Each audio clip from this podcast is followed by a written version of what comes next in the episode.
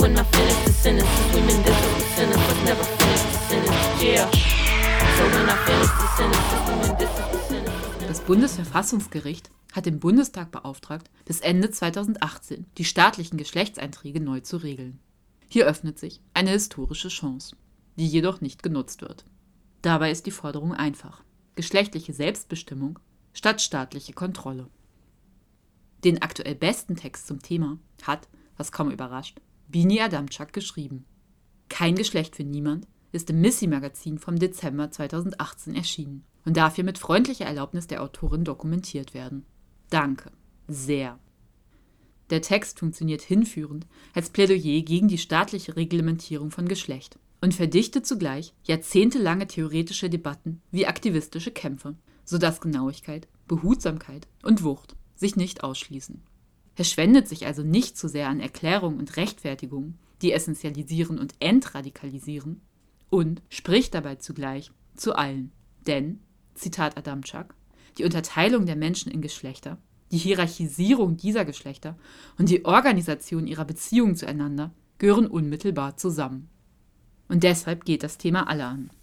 Kein Geschlecht für niemand gibt ein Beispiel dafür, dass der Adamczak'sche Überschuss sich stark in der Form freisetzt. Adamczaks materialistische Geschichtsschreibung jongliert mit Zeiten, Disziplinen, Widersprüchen. Always land and touching. Er öffnet die Utopie der Solidarität in der Erzählweise. Von Bini Adamczaks allesamt extrem lesenswerten Veröffentlichungen lege ich besonders ans Herz beziehungsweise Revolution 1917, 1968 und kommende, erschienen 2017. Gestern Morgen über die Einsamkeit kommunistischer Gespenster und die Rekonstruktion der Zukunft von 2007 und Kommunismus für Kinder, kleine Geschichte, wie alles anders wird. Jetzt auch auf Türkisch, Englisch, Chinesisch und Französisch. Seit der ersten Anhörung hatte ich eine Sendung geplant, in der ich mit sich divers verortenden Personen über ihre Erfahrungen mit der staatlichen Reglementierung von Geschlecht spreche. Und zwar nicht als eine Art der Betroffenheitsaufarbeitung, sondern als Kritik des juristisch-medizinisch-psychiatrischen Systems der Bundesrepublik. Aber diese Geschichten lassen sich nicht mal schnell eben produzieren. Sie sind extrem persönlich und verletzbar. Für jetzt sei nur so viel gesagt. Die Beispiele, die Adamczak aufzählt, sind keine Ausnahmen. Sie ereignen sich. Oder besser gesagt, diese cis-sexistische Gewalt wird ausgeübt in Kaltland 2018. Und sie verstärkt sich, wenn andere Diskriminierungsachsen wie Race und Class dazukommen. Besonders zynisch sind beispielsweise Ärztinnen, die für ihre Kompetenz in Intimoperationen werben, indem sie anpreisen, wie viele Intersex-Personen sie als Kinder operiert haben. Wie viele Personen sie also in Richtung eines bestimmten Geschlechts operiert haben, bevor diese sich entscheiden konnten, ob sie das überhaupt wollen und wenn ja, was genau. Auf Facebook hatte Adamczak über ihre Wut bezogen auf den aktuellen Gesetzesentwurf geschrieben. Nun, ich teile diese Wut aus vielfältiger Verbundenheit, Betroffenheit und Verstrickung. Und ich hoffe, das ist zu hören. Und jetzt noch einmal ganz klar. Die Forderung ist einfach. Geschlechtliche Selbstbestimmung statt staatliche Kontrolle.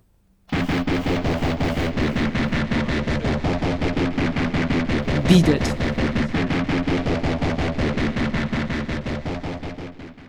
Bini Adamczak im Missy-Magazin vom Dezember 2018. Kein Geschlecht. Für niemand. Der Gesetzesentwurf zum dritten staatlichen Geschlechtseintrag ist ein historischer Erfolg. Verbessern wird er allerdings fast nichts. Bis Ende dieses Jahres muss der Deutsche Bundestag ein Gesetz verabschieden, das die staatlichen Geschlechtseinträge neu regelt. Bereits am 11. Oktober fand die erste Lesung statt. Die gute Nachricht: Mit dem neuen Gesetz gesteht sogar der deutsche Staat ein, dass die Idee der Zweigeschlechtlichkeit ein juristisches Phantasma war. Es gebe, heißt es nun von oberster offizieller Seite, mehr als zwei Geschlechter, mindestens drei. Die schlechte, Darüber hinaus ändert sich mit dem Gesetzesentwurf, der aus Seehofers Innen- und Heimatministerium kommt, nichts. Statt um geschlechtliche Selbstbestimmung geht es um staatliche Kontrolle. Wer Zugang zu den drei Geschlechtskategorien hat, entscheiden nämlich nicht die Menschen selbst, sondern der juristische medizinisch-psychiatrische Apparat der Bundesrepublik.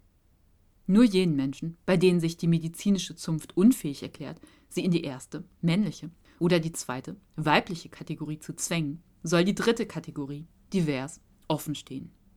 Da der Gesetzesentwurf aktuell nicht einmal ein Verbot von Operationen an Kindern vorsieht, wird auch diese gewaltsame Form der geschlechtlichen Zuweisung fortgesetzt werden. Das bedeutet, dass eine juristische Fiktion durch eine andere ersetzt wird. Auf dem Papier gibt es zwar jetzt mindestens drei Geschlechter, aber mit den gelebten Geschlechtern vieler Menschen haben diese weiterhin nicht viel zu tun. 2013 hatte das Bundesverfassungsgericht auf eine Klage reagiert und bestimmt, dass bei Kindern, denen MedizinerInnen aufgrund ihrer beschränkten binären Konzepte kein Geschlecht zuweisen können, der staatliche Geschlechtseintrag bis zum 18. Lebensjahr offen bleiben darf. Die neue Klage wurde anfällig, als Menschen, für die diese Regelung geltend gemacht worden war, volljährig wurden und sich nun für keine der zwei überkommenen Optionen entscheiden wollten. Gleichzeitig benannten sie, dass es noch keine Emanzipation ist, innerhalb eines Systems, das auf geschlechtliche Verregelung setzt, als offiziell unbestimmt zu gelten. Alle, die als Erwachsene feststellen, dass der ihnen zugewiesene Geschlechtseintrag nicht der Wirklichkeit entspricht, haben weiterhin Pech. Wer nämlich den Eintrag im Personenstandsregister ändern will oder einfach den eigenen Vornamen in den Pass eintragen möchte, kriegt es, wie in den vergangenen Jahrzehnten mit der geballten Diskriminierungslust der deutschen Behörden und ihrer medizinisch-psychiatrischen GutachterInnen zu tun. In dieser Hinsicht leben wir trotz Homo-Ehe immer noch in den 1950ern. Dass es überhaupt einen neuen Gesetzesentwurf gibt, ist einer Entscheidung des Bundesverfassungsgerichts zu verdanken, die als dritte Option in den Medien Einzug hielt. Jahrzehntelange Kampagnen von AktivistInnen und wiederholte Klagen hatten dem obersten Gericht im November 2017 schließlich eine einfache Erkenntnis abgerungen. Es sei eine Zumutung, Menschen einen Geschlechtseintrag aufzuzwingen, ihnen dafür aber ungenügende Optionen anzubieten. Das Gericht forderte den Gesetzgeber auf, dem verfassungswidrigen Zustand bis Ende 2018 abzuhelfen und bediente sich dafür einer einfachen logischen Argumentation. Im Sinne des Gleichbehandlungsgrundsatzes existieren zwei Möglichkeiten, die Diskriminierung aufzuheben. Entweder gibt es einen passenden Geschlechtseintrag für alle oder für niemand. Damit eröffnete ausgerechnet das oberste Gericht des deutschen Staats eine historische Chance, die aber nicht ergriffen wird. Fast niemand fordert das Naheliegende, den staatlichen Geschlechtseintrag ganz zu streichen. Warum sollte ein Staat das Geschlecht seiner in Anführungszeichen Bürgerinnen überhaupt festschreiben, erfassen und kontrollieren? Einer der Gründe, warum eine Kampagne gegen den staatlichen Geschlechtseintrag nur stockend Fahrt aufnimmt, könnte die Sorge sein, geschlechtliche Ungleichheit ließe sich ohne eine staatliche Erfassung nur schwer dokumentieren. Dieses Bedenken ist jedoch unbegründet. Wenn SozialwissenschaftlerInnen geschlechtliche Ungleichheit, etwa den Gender Pay Gap, also Gehaltsunterschiede aufgrund des Geschlechts, untersuchen, erheben sie das Geschlecht der Befragten sowieso immer selbst. Auf die staatlichen Registereinträge dürfen sie aus datenrechtlichen Gründen gar nicht zugreifen. Ein anderer Grund dürfte sein, dass unter neoliberalen Bedingungen verschiedene politische Kämpfe voneinander getrennt stattfinden. Für jedes Problem gibt es sogenannte Betroffene, die sich in Interessenverbänden organisieren und SprecherInnen haben, die von den Medien interviewt werden können. Dann kommt das nächste Thema dran. Die Kämpfe gegen sexualisierte Gewalt, gegen geschlechtliche Normierung, gegen den Paragraphen 2018, gegen Homofeindlichkeit erscheinen so als unverbunden. Doch die Unterteilung der Menschen in Geschlechter die Hierarchisierung dieser Geschlechter und die Organisierung ihrer Beziehungen zueinander gehören unmittelbar zusammen. Deswegen geht es bei einem Gesetz zur staatlichen Kontrolle von Geschlecht nicht um etwas, das in den Interessenbereich des einen oder anderen Inter-, Trans-, Frauen usw. So Verbandes gehört.